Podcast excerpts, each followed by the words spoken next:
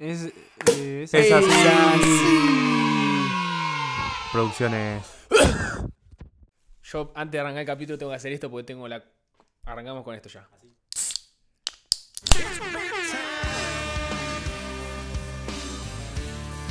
Bienvenidos, capítulo 10, loco, porque no sé si se dieron cuenta, llevamos 10 capítulos de esto, loco, así que un saludo, che. Brindis. Un brinde por cada uno y cada una. Clank, clank. Déjame tomar un poquito. Capítulo 10. Top 10. Exactamente, iba a decir 10 eso. días en el top 10. Marado, marado. Presumí un poquito, Toto, presumí un poquito vos. Somos increíbles, loco. ¿Qué querés que le diga? Empezamos en agosto. Cuatro ¿Cuánto? meses, cuatro agosto, meses. septiembre, octubre, noviembre, cuatro meses. diciembre. No, cuatro meses, mandale. Cuatro meses y fuimos el podcast más escuchado de 53 personas, top favorito de 200 y encima estuvimos 5 días en el top 100. Nos metimos en la fiesta. ¿Podemos tener una ronda de aplausos por nosotros y los hacemos nosotros mismos los aplausos? Sí, por nosotros y por los oyentes, porque sin ella no hubiésemos podido nada. A Karen Fe, que nos comenta todo y nos tira los capítulos abajo, porque eso lo del pitufo Enrique lo leímos, pero nos vamos a hacer los boludos. A Emma, que está en la otra parte del mundo, no vamos a decir dónde, pero está en la otra parte del mundo. Un saludo para Emma. Un saludo. Un, chileno. un saludo al, chileno, que nos está escuchando, sea que pero nos está escuchando de España también que nos están escuchando. Los de España. El de Guatemala. Los El de Guatemala. los Uruguayos fieles. fieles ¿Qué otro país? eh? Ah, el de Wikistán. Sí, Las Islas ese. Kiwi. También Ese había en realidad como fui yo cuatro. con una VPN. Que encima Ah, ese era raro, porque era un 0,7 de oyente en Wikistan. Y todo Andá a era el saber. presidente y los eh, habitantes. Pero hablando en serio, eh, gracias porque cuatro meses y ya nos metimos en un top 100 que no significa nada para nadie, pero, Pero para hay es tantos pelotudos haciendo podcast y pelotudas como nosotros también. Que encima que no son significa podcasts, bastante. son clips de programas de Pará, radio. no tire beef, Eh, pará. Miguel Granados, la concha de tu madre. No, pará. Sí. Lo que iba yo es que hay mucha gente haciendo esto y meterse en algo que, mm, aunque no parezca, requiera, requiere un poquito de información para buscar, no parece igual. En ningún capítulo Además, parece que buscamos información, pienso- pero lo hacemos. Si lo hacemos con cero esfuerzo nosotros. y Claro, imagínate si lo 100, hiciésemos con esfuerzo, boludo. ¿Los demás qué? ¿Tampoco le hacen un esfuerzo? Le Son propongo algo, por un 2024 con muchos esfuerzos. Vamos, Eh. che. Yo no, ¿eh? Goodbye, my lover. Goodbye, my friend. Uh, estoy muy mal de los agudos. Nada, eso, antes de arrancar el capítulo, gracias, gracias, gracias y gracias. Sin ustedes nada de esto hubiese sido posible. Muy bien. Eh, bien, habiendo dicho eso, ¿pasamos al capítulo o qué? ¿O qué? El capítulo más bajón. No, no, no, no, no. Iba a hablar un, iba a traer un tema que era bajón, pero la verdad que era más bajón que lo que había de información. Que, bueno, ya que, está, ya que estoy lo digo, porque nunca lo vamos a hablar. Que era el. ¿Conocen la historia del soldado Pedro? No, pero yo me imagino algo de Malvinas. Era y- justamente eso. Uh. Soldado español. Era, no, literalmente es, es real esto, ¿eh?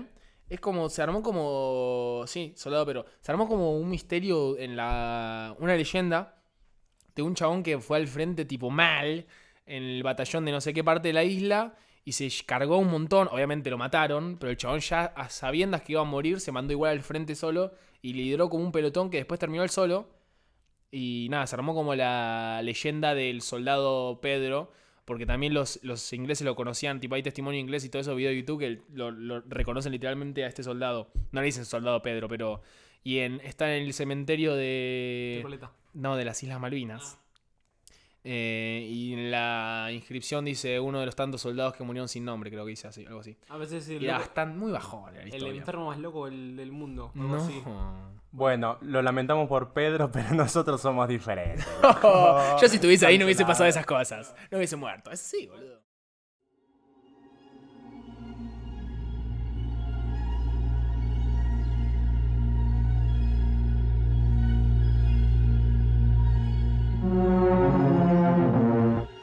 Entonces Dios creó los cielos. Y la tierra, claramente. Que previamente estaba desordenada y sumida en las tinieblas. El Espíritu de Dios se movía sobre la faz del agua y dijo, que haya luz, y hubo luz. Dios vio que la luz era buena, y él mismo separó la luz de las tinieblas. Siglos más tarde, la gente en la isla de Excepción se preguntaría si la luz de la que Dios estaba ostentando creación en el Génesis también podía venir desde los cielos, y no precisamente de un lugar divino. Bienvenidos al capítulo número 10. Dos puntos. avistamientos en la isla de Decepción.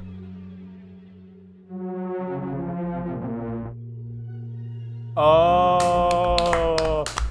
Se cumple el ciclo. Eso, por- iba a ser- eso iba a decir, porque primero hablamos de ovnis y dije, no porque no se me haya caído una idea y era lo más fácil de sacar. No por eso, ¿eh? Pensé eso. No por eso, porque hay un. No porque haya un montón de páginas conspiranoicas de ovnis que te sobre, te salen las informaciones que son falsas por las manos, ¿eh? y que puedo rellenar un capítulo por no menos de 30 minutos. No por eso. Todo esto fáctico. Un poco sí, en realidad. Eh, no, no, era para cerrar el círculo de capítulo 1 ovnis, capítulo 10 ovnis, y a partir del próximo capítulo podemos pasar, no sé, la muestra de Chandler o algo así. ¿Y qué hablamos en el próximo capítulo? Tiene que ser algo de esoterismo. ¿Eh? Bien, adivina dónde está la isla de excepción. En Uruguay. Es en Argentina. No, porque si no, no sería. Provincia de Argentina, Ah, Uruguay. va, y si nos está escuchando alguien de Uruguay, ya lo perdimos. En las Falkland Islands. No, también perdimos. No, acá- con este perdemos. Con el anterior perdimos a todos los uruguayos y con este perdemos a la mayoría de argentinos. Sí. No va, no bueno, va. perdimos al 0,3% de nuestros oyentes. Mal ahí. Eh, sur o norte. Muy sur, muy, muy sur, muy, Eh, muy al sur. Bariloche. Santa Cruz. Banfield, papá. Banfield. No. Oh, Antártida. Es una. La isla de Decepción es una base argentina de la Antártida. De otras bases también. Bien. La isla de Decepción, como acá pongo en intro a la isla, dos puntos. Que también podría ser un tema como de medio de reggaetón de los 90, ¿no? Con muchos timbales así, intro a la isla. Y es un. Ah, el ear- early reggaeton. Claro, algo así. La isla de Decepción pertenece al archipiélago de las Shetland del Sur. Que son unas islas, supongo, de la Antártida. Británicas. Hace mucho calor en la Antártida, por si no saben. No, Mucho, sabía. mucho calor. ¿Cuánto hace? Eh, uf, mucho. Estar a 100 kilómetros de, de la península antártica, o sea, bien, bien, bien, lo más austral que puede existir. O sea, en el medio. Si está a 100 kilómetros, no sé cuántos kilómetros habrá, igual como para estar. está lo más lejos posible del, Antar del continente. Muy, muy, muy mucho, muy, En el muy medio de la mucho. nada. En el medio de la nada, literal. ¿A cuánto de Papá Noel? No, no, Tommy. Papá Noel ya está lo en el hablamos, norte, ya lo hablamos. boludo. Ah, en el existe hemisferio Papá norte. Noel, No ¿Qué? existe Papá Noel, ya lo ¿Sabías que en los grandes medios tenemos, porque ya somos grandes medios, tenemos prohibido decir que Papá Noel está muerto? Qué bueno decir, ¿somos casta entonces ahora? Somos- ¡Oh! El killer nos está tocando la puerta. Bien. Bueno, Está a 100 kilómetros de la península antártica, o sea, imagínate el frío que va a hacer, básicamente. Y 950 kilómetros del extremo sur del Cabo de Hornos. El Cabo de Hornos eh, es, un poco más conocido, de nombre por lo menos. sí, me suena. Es el que está más cerca ahí como de Ushuaia, el Cabo de Hornos, etc. Pero igual, cerca es relativo, porque en- si estás cerca en helicóptero puede ser, pero si te agarra un temporal quizás eh, no, es, no es recomendable ir en helic- helicóptero, entonces la gente se mueve en barcos y quizás en barco sea como una semana navegando hasta llegar ahí. ¿Sabes qué es lo gracioso de la isla? Que está tipo literalmente en un... Es un volcán. Es un volcán de aproximadamente 750.000 años de antigüedad. Eh, Un pendejo. de compos a ver, esto se lo voy, esto en realidad copié y pegué, pero se los digo para ver. De composición basáltica andéstica. Andéstica, perdón. Claro. Cuyo contorno tiene forma de herradura. Esto sí, es lo- ahora se lo voy a mostrar la foto. Y está formada por una caldera de 14 kilómetros de diámetro. O sea, literalmente es esto la isla. eso les- mientras les estoy mostrando a los chicos una foto. O sea, la forma de herradura, bla, bla, bla. Acá en el medio, literalmente hay un volcán. Wow, y ahí hay una base. Y está la base. Pero es un volcán que está bajo el agua, porque no, no, no. tiene forma de dona. Creo que hay una parte que sale igual, pero me parece que la mayoría. Como los iceberg, viste, que lo que no ves es lo más Es grande. una dona un poco mordida. Igual re de Re cabeza. ca- decirle sí, es dona, la verdad. No, él estaba diciendo Donna Summers. Bueno, pero era Ah. Donut, si no lo hubiese dicho. Ah, Eh, es spoiler. Viste que los españoles no le dicen Donna, le dicen Donut porque son unos cogidos. Perdón para que no se escuchen de España. Otra vez, perdimos otro. otro No, es español. verdad, tío. Es verdad, tenemos una Perdón, perdón, lo perdón, perdimos. mentira, Eh, mentira. ¿Cómo es la il- isla Santa? La isla de Decepción encima se llama. Decepción. O sea, Decepción. o es- Decepción. Decepción. Sí, literalmente en inglés es como suena. Deception. Deception Island. Deception Island. Misla. El mejor disco. ¡Ay, sí, mami! el mejor disco de prog rock que vas a escuchar en tu vida, Deception Island. Deception Island. Bien.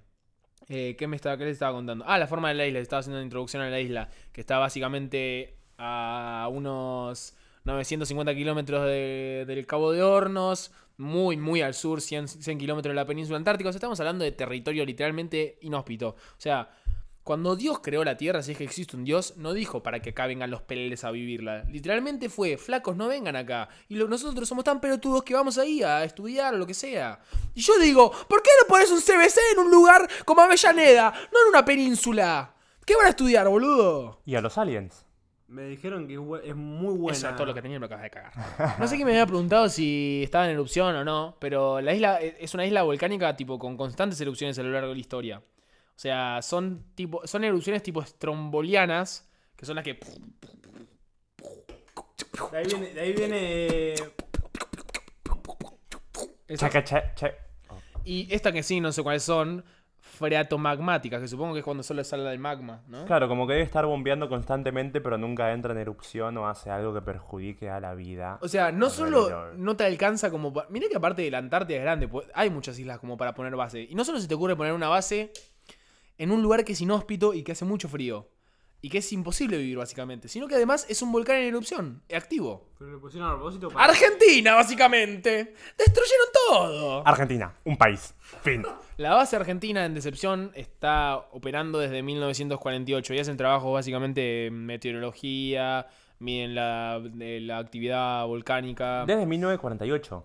¿Y se sabe si funciona con tecnología argentina o está asociada con algún país? Siempre fueron bastante bases, porque viste que en Antártida como que no hay... es un Sí, pero no es una de las mejores la de Argentina, la base Antártida. Para Patriota. Sí, porque creo que la más cerca, porque es la más cerca. Ese país más cerca supongo que debe tener más... Y Chile. Ah. Pero en este también se compartía con... No, no la isla, sino como que ellos como tienen... La zona, sí, Constantes tráfico, sí, de barcos, etcétera. Entonces tiene, estaba Chile, estaba Inglaterra también. Pero en la isla, solo en la isla de Decepción, solamente estaba operando una base argentina. ¿Y qué hacen ahí en el, en el día? Estudian la meteorología del lugar, si, si justamente estaban acá por el volcán.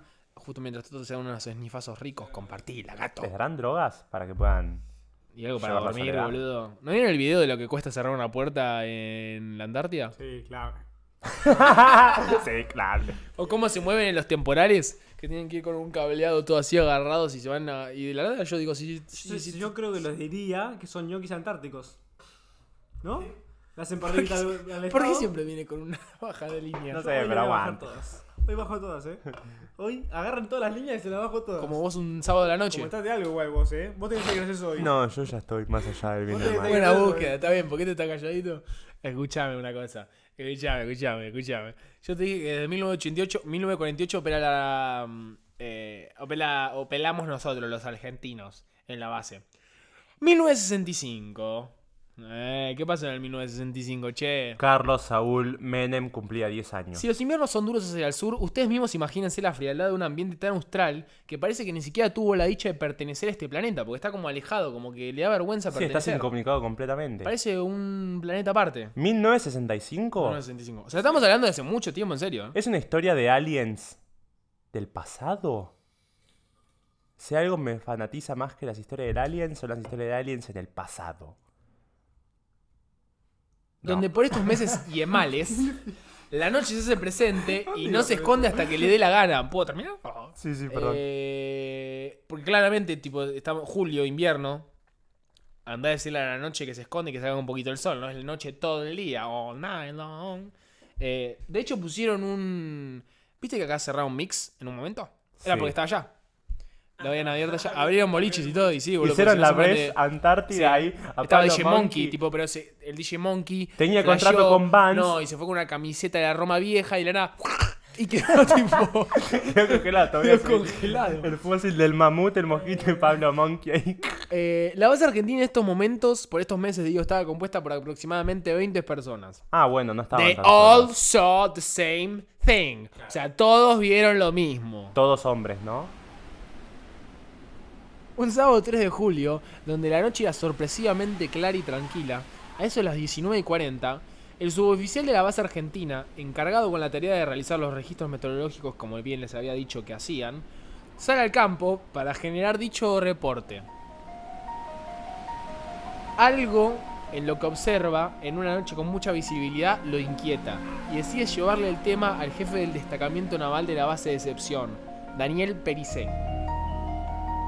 Ya con todo el revuelo, en unos pocos minutos, este, la base entera estaba a la intemperie, digamos, observando lo que serían unos destellos de luces erráticas, en los que predominaba el rojo, te quiero, si yo me muero, el verde, y también se observan eh, destellos de colores amarillos, azul, verde, naranja y blanco. Ah, la aurora boreal. No, boludo, podría ser, me recagaste lo... Pero se veían en el horizonte esas luces. Se veían literal... No, no, no. Literalmente lo tenían a unos... Creo que lo, creo que lo había leído. Estaban como a unos, no sé, 100 metros por la altura. No estaban tan lejos. Ah, lo tenían encima lo tenían tipo ahí arriba. Uh. Y con movimientos tipo... ¿Por qué me miró como.?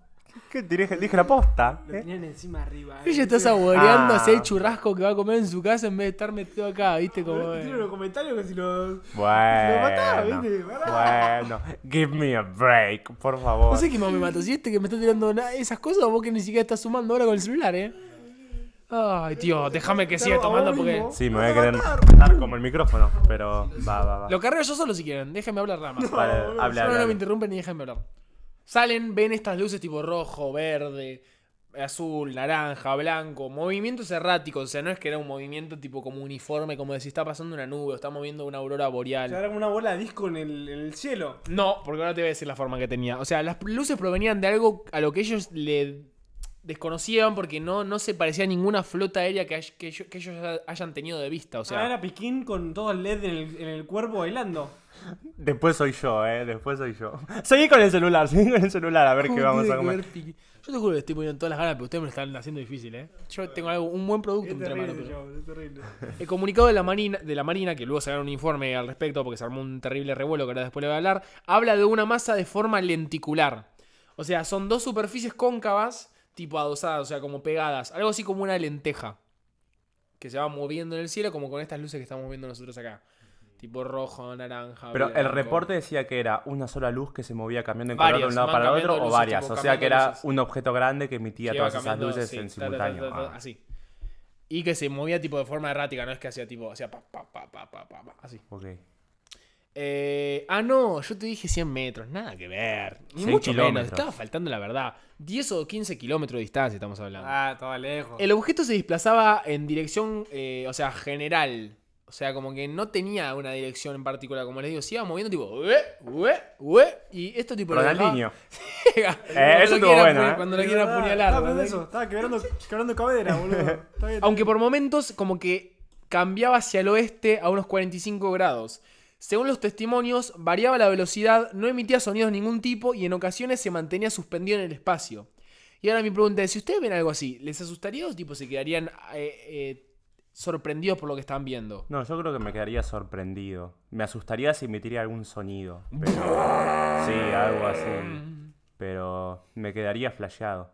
Es más, y me dejaría tranquilo que había 20 personas ahí. Las 20 personas lo estaban viendo. No era como una flasheada personal. Que uno solo lo veía y los otros están como. Sí, bueno, Mauro.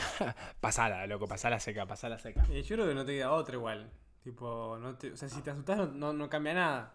Yo creo que ya tenés que aceptar la realidad y decir, tipo, ir por todas. Eh, ¿Qué vas a hacer? ¿Salir corriendo, eh, refugiarte en la Claro, aparte de sin ver la nada? 1965. Sí, yo igual ¿dónde creo que me asustaría un poquito, boludo, porque cualquier cosa que desconoces ya como que te saca del lugar y te asusta un poco, boludo. Sí, aparte me imagino. No esa estaría clase- tipo Scooby-Doo, tipo...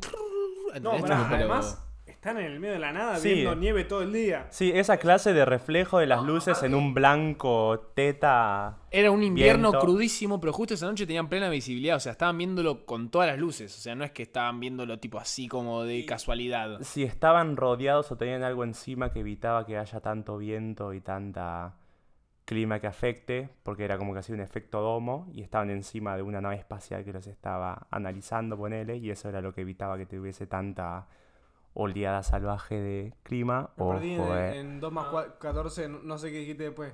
Pi 3,14. El comunicado de la Marina eh, especificó que fueron unos 15 o 20 minutos de espectáculo. O sea, en condiciones de visibilidad Y si boludo, están todo el día haciendo nada. Y boludo, lo único que ven, lo único que ven son los huevos del compañero, boludo. O sea, no, no, y comen polenta todo el día seguramente. Imagínate lo que debe ser eso. Es el showmatch de ellos, boludo. Hasta algunos hicieron de la nada feudales. ¡Increíble! ¡No! Así decían, boludo.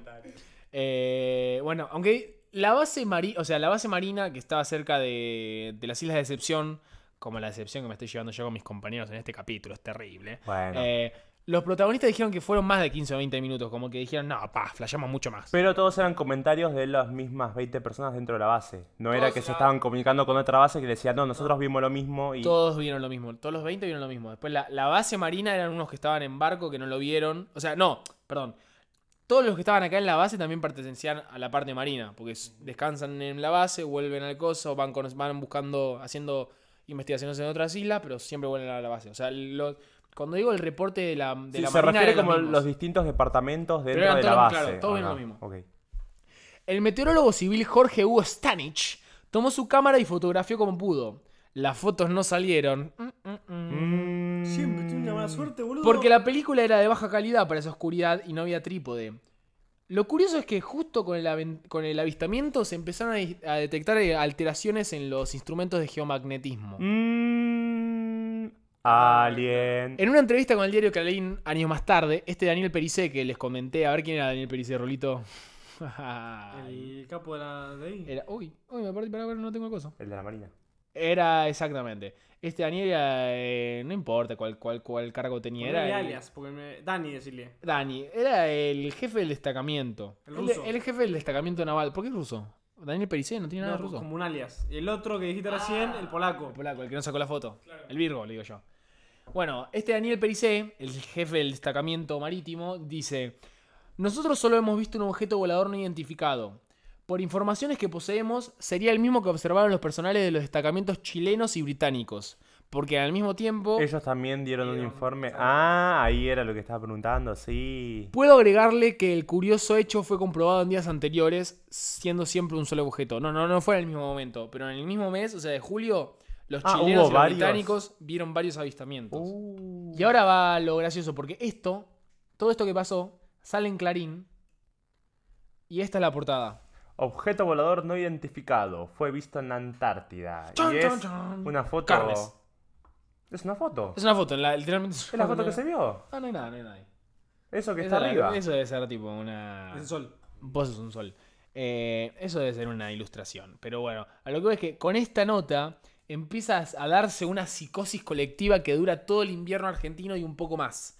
Porque por el revuelo que tuvo la noticia, empieza a haber muchos avistamientos en toda la- a, a todo lo largo y ancho del país. Y sí, la típica. Porque claramente, tipo, antes el, leer el diario era tipo la comunicación más eh, importante que había, entonces todos estaban atentos a esto. De Entonces empieza a darse una espiral de avistamientos en todo el país. Primero vieron un ovni siete jóvenes que estaban cerca de Pilar, en una excursión. Después hubo otro en la base aérea de Morón, en Bahía Blanca, eh, Mendoza, Resistencia, Rosario, Mar del Plata. Todo esto en un- menos de un ¿El mes. mismo bicho? ¿O otros? No, todos avistamientos que dijeron ver...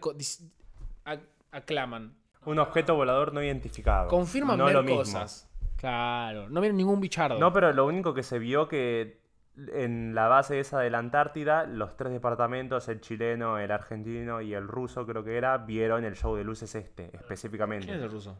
¿Eh? ¿Quién es el ruso? ¿No era el departamento ruso que habías dicho? ¿La base rusa?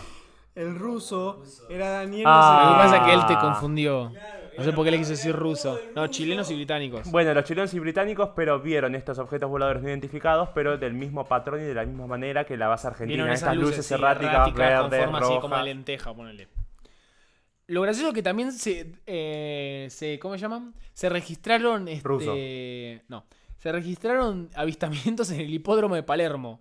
Cuando la Oh. gente apuntaba Era babasónicos. y por lo que pude averiguar, lo único de la historia termina diciendo ya empiezan los sports, que era como decir que ya empiezan las carreras y la gente dejaba de mirar el cielo y miraba a los caballos. Eso fue lo único que pasó en ese día. Cuando había guita. Claro, entonces como que no hay mucho más del 1 de agosto. Solo se sabe que el 1 de agosto hubo un, recla- un reclamo, no hubo un avistamiento en el hipódromo de Palermo, pero solo fue eso.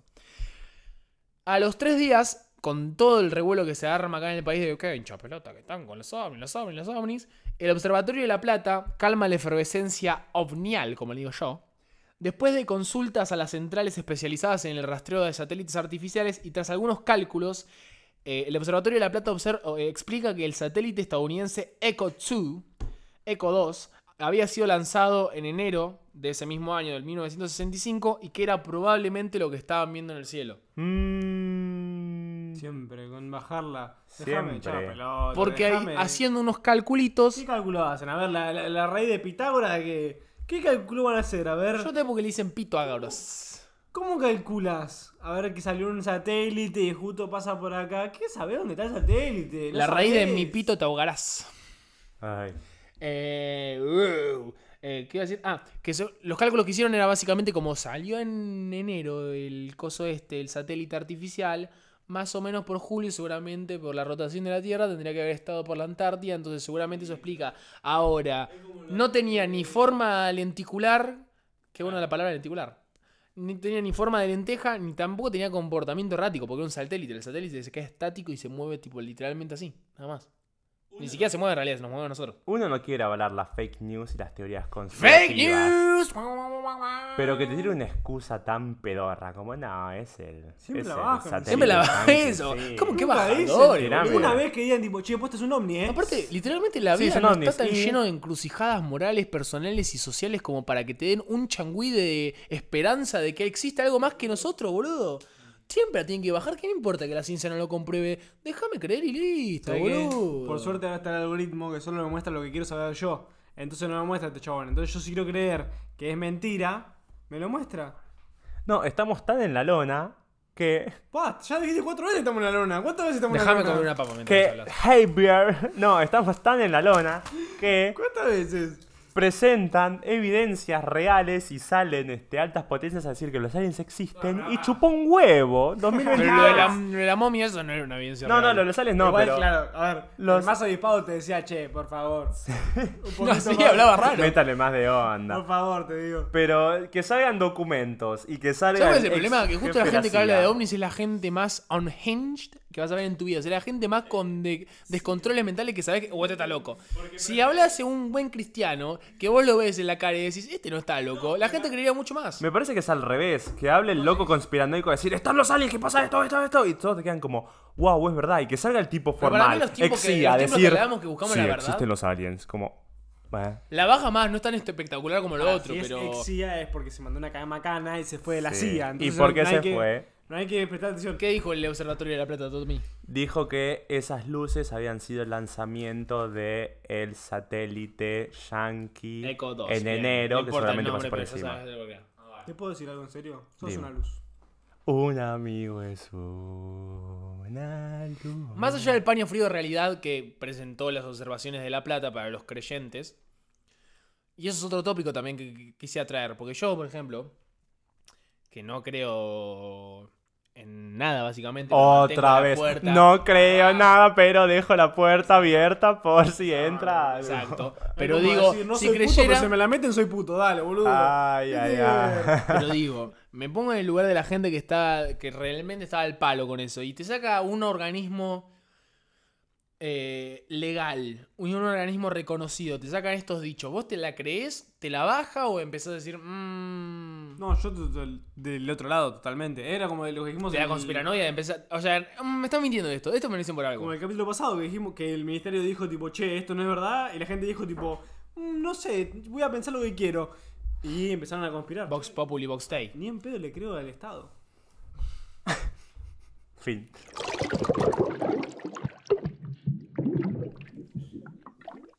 Que con ese me- con todo lo demás, pero con ese me la agarró, eh, me agarró. Ah, bueno, más allá.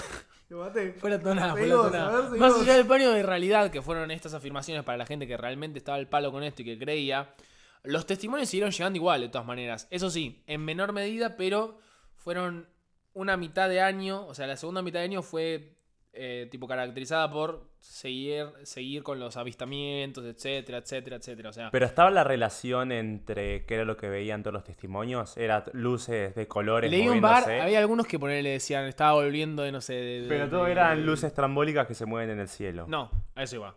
Que no era, o sea, algunos directamente decían vi un ovni, vi o sea, un platillo volador. Eh, y ante las consultas, por ejemplo, hay uno que es gracioso que una mujer con su hijo volviendo de un cumpleaños, con el marido también, la mujer y el hijo afirman ver un platillo volador. Y cuando le preguntan al marido riéndose, dicen, estos son medio fantasiosos. Están en la etapa esa. Aguante, aguante. están en la etapa esa, están en la esa. etapa Es esa, una etapa, Están en la etapa de creer. Están en la etapa de creer. Como si fuese algo que va por etapas, ¿no? Dos años después de los avistamientos, la actividad volcánica obligó a que la base de excepción no tuviera actividad en invierno. Los avistamientos de ovnis igualmente continuaron sobre todo en los 70 y los 80, pero nada se acercó a la ola del 65, el año de los ovnis. La experiencia dejó una huella profunda en el comandante de fragata Daniel Pericé, El que ruso. era el ruso, que se convirtió en uno de los ufólogos más reconocidos del país. Primero como integrante de la Comisión Permanente de Investigación del Fenómeno OVNI y luego en la vida civil. ¿Viste que hay mucha gente como que se, como que se realiza? Sí, queda estas cosas y marcada la de nada, por tipo, queda vida. marcada. Pero pasa muy seguido, boludo. Ah, quizás eso es el, es el punto, más allá de si existen o no. Verlo. Que genera tipo una psicosis general de... Viste algo que te abrió la cabeza para siempre. Pero me causa curiosidad los otros 19. ¿Por qué no? ¿Qué pasó? ¿Lo vieron y dijeron como, ja, ja, ja, ah, los boletearon? No, quizás como eran hombres de ciencia no creyeron mucho. Eh, ¿Me decís el, nuevo, el nombre de la comisión? ¿Dice que comisión permanente? ¿Qué tiene por qué permanente? La Comisión Permanente de Investigación del Fenómeno OVNI, porque es una comisión que se mantiene con el tiempo, boludo. Y porque las Pues es re Porque anteriores... no es una fase. No, eran las clases de yoga y las clases de yoga después como se hacía en un centro, eh, ¿cómo se llama? En una Eh, sociedad de en una sociedad, fomento. de fomento, claro. que lo alquilaban hasta las 9 de la noche, pero las clases terminaban a las 8 y la hora restaba. y Ellos dijeron, inicialmente bueno. tenían 10 minutos para hablar de sus temas, entonces nunca alcanzaba. ¿Y qué habrá opinado esta sociedad este, permanente sobre el evento de Monte Grande? Para investigar, ¿eh? Sí, porque yo no tengo... No, Le dejo la tarea para el hogar. En 1989, a partir de esta eh, eh, erupción volcánica o posible erupción volcánica que hace que la base argentina se mueva y no pueda operar más en invierno, también se instalan los españoles, que empiezan a eh, sentar base en la isla, solo que, se, solo que van durante los meses estivales nada más. ¿Los meses qué? Estivales. ¿Qué son los meses De de, verano. invierno? Ah, Mm, de verano. Eh, uno creería que la efervescencia en la creencia de que una película así tipo sci-fi en la Antártida, algo así medio de Thing puede existir, estarían para siempre enterradas, ¿no? Con lo que dijo más que nada eh, el departamento, culos de la plata. de- el Observatorio de la Plata, con, con la decadencia de testimonios. No, señor. En el año 2001, la tripulación del buque de investigación oceanográfica española Herpérides informaron a su base el avistamiento de lo que parecería ser un platillo volador estampado con un talud. O sea, ellos estaban haciendo tipo un re- uno de esos recorridos durante una isla y supuestamente no hay una foto. Ahora qué raro que nunca haya una foto, ¿no? Que nunca haga una, haga una foto. claro, y todos en la antigüedad. Esto fue 2001, ya podría haber sacado una, Ah, una 2001. foto Ah, con la 2001. Canon, ¿no? Pero Ante la el Nikon. 91. No, en 2001, esto ya estamos pasando We Go Way Los milicos yo creo que tienen buen, buen equipamiento, ¿no? El Last Sí, infrarrojo y todo eso seguramente tenían. Pero bueno, solo informaron nada más. O sea, solo la, toda la, todos los que estaban a base, toda la tripulación que estaba en este buque, que iba haciendo tipo de isla a isla haciendo informes y justo lo vieron a lo lejos, todos eh, afirmaron que vieron algo que podía ser un platillo volador así como medio de lenteja pero alargado, estampado contra un talud, pero nadie sacó una foto. Entonces, Ah, que se quedaron flipando, tío. Es más, hasta algunos miembros de la tripulación contarían a medios locales que este vehículo, entre muchas comillas, debía poseer unos 60 metros de diámetro y su fuselaje presentaba una abertura. Ah, mierda. Centro. Como- metros? Sí, o sea, como que alguien, además que era enorme, además, ¿Alguien salió? alguien salió. ¿Crees ahora, pelotudo? La cosa de otro mundo. Y como soy un investigador del carajo, un periodista. Perdón, ¿quién dijo eso cuando dijimos la palabra periodista? Perdón, yo re respeto a los periodistas. Eh, como soy un periodista del carajo, me descargué un PDF de 157 páginas que se llama Avistamientos de ovnis en la Antártida. Y solo leí 30 hoy. Pero llega a una conclusión. A ver, más de tres es un montón. Es un libro. Sí, igual son bastante chiquitas. O sea, podría haber estado leyendo un libro de verdad, pero no, leí todo esto para que ustedes vengan y me tiren el episodio de abajo. ¡Caraduras! Dios mío. Eh, básicamente lo que hace es recopilar información a partir de lo que pasa con el suceso español, hilándolo con los testimonios chilenos, británicos, etc. Le habla a todo el mundo, le habla a chilenos, británicos, argentinos, españoles.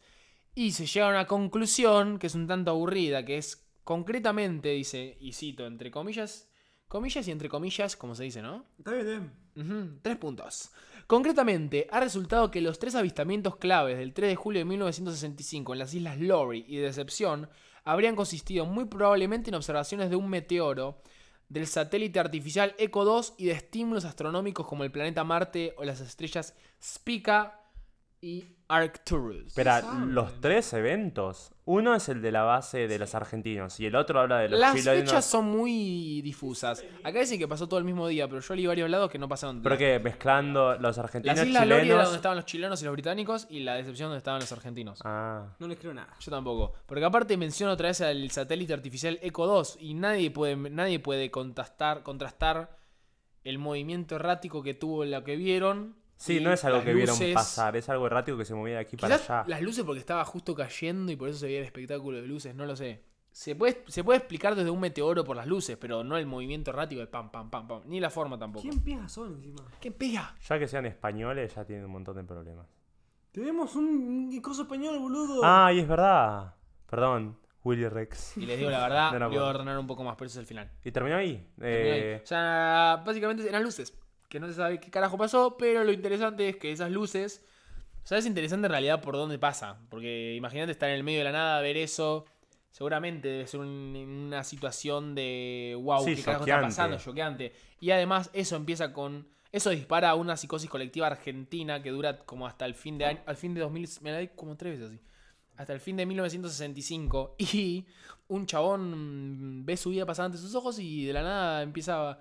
Que es un mandamás total de la marina. Decide resignar a todo y formar un. La sociedad alienígena una comisión, permanente. sí. Sociedad de fomento de Una ovnis. sociedad de fomento de ovnis. Y ahí había algún, quizás era muy difícil de conseguir. ¿Había algún, eh, ¿cómo se le dice? ¿Qué hay? Algún- en la marina, seguro. ¿Había algún oso polar que haya comentado al respecto?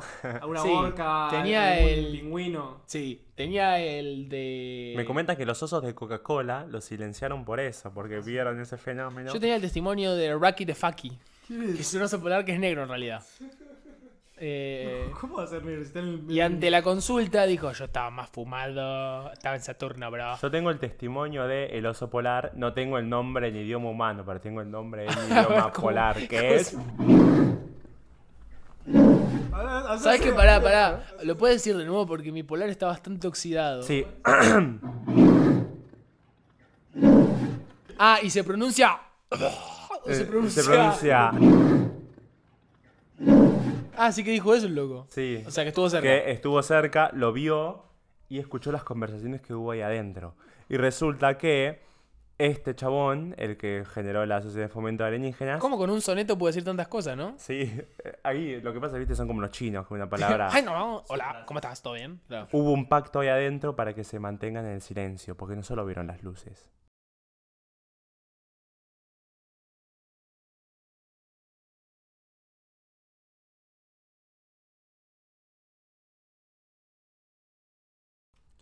Yo tengo una. Yo conozco, no sé si tiene que ver, una sociedad de fomento de pingüinos. Eh, pero- punk. Claro, pero no hablan de ovnis, hablan un poco de todo. Yo una vez fui, me metieron a una cena, ¿viste? ¿Pero dónde queda? Eh, no, acá en. En la barriga. Y nada, me fui, vino, viste, asado, qué sé yo, y me empezaron a hablar de ovnis. Yo medio que no le di bola, le seguí la, la onda, digo, sí, sí, tal cual. Y un momento me miran en serio y me dicen, vos conocés de ovnis, ¿no? Y ahí me empezaron a ¿Pero apretar. cómo se contactaron con vos? ¿Cómo- Ahí los pingüinos jugando al póker. ¿Por qué se contactaron con vos? No entiendo. No, porque yo, yo soy el representante de los pingüinos de acá en Buenos Aires. Y nada, me estábamos hablando un, y bueno, me, me y frenaron ahí me en medio, de la- en medio de la claro, conversa y dijeron, che, ¿vos conocés esto? Y tuve que decirle, sí, boludo, me tuve que el boludo. Pero, Ah, tuviste que mentirles. claro, claro, pero bueno, quizás era por esto. Porque ellos sabían cosas que yo no. Y bueno, che, ¿garparon la cena o tuviste que pagar la No, me dejaron a mí en gamba. Ah, de la nada se Eh, sí, sí. hicieron Tomamos boludo. rulo. Pam, pam, pam, se, hicieron- pam, se fueron pam. deslizando y me, me dejaron a gamba. ¿Te parece si nos vamos deslizando nosotros? Sí, obvio. Eh, bueno, che, gracias por escuchar. Espero que Toto pueda hacer un buen trabajo. Sí. Sacando sus voces, dejando la mía en particular.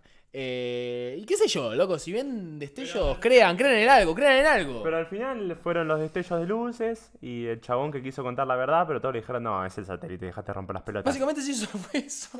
Bien dicho. O sea, era un capítulo solo con dos cosas hicimos. 40 minutos de esto, pero sí. Yo elijo creer.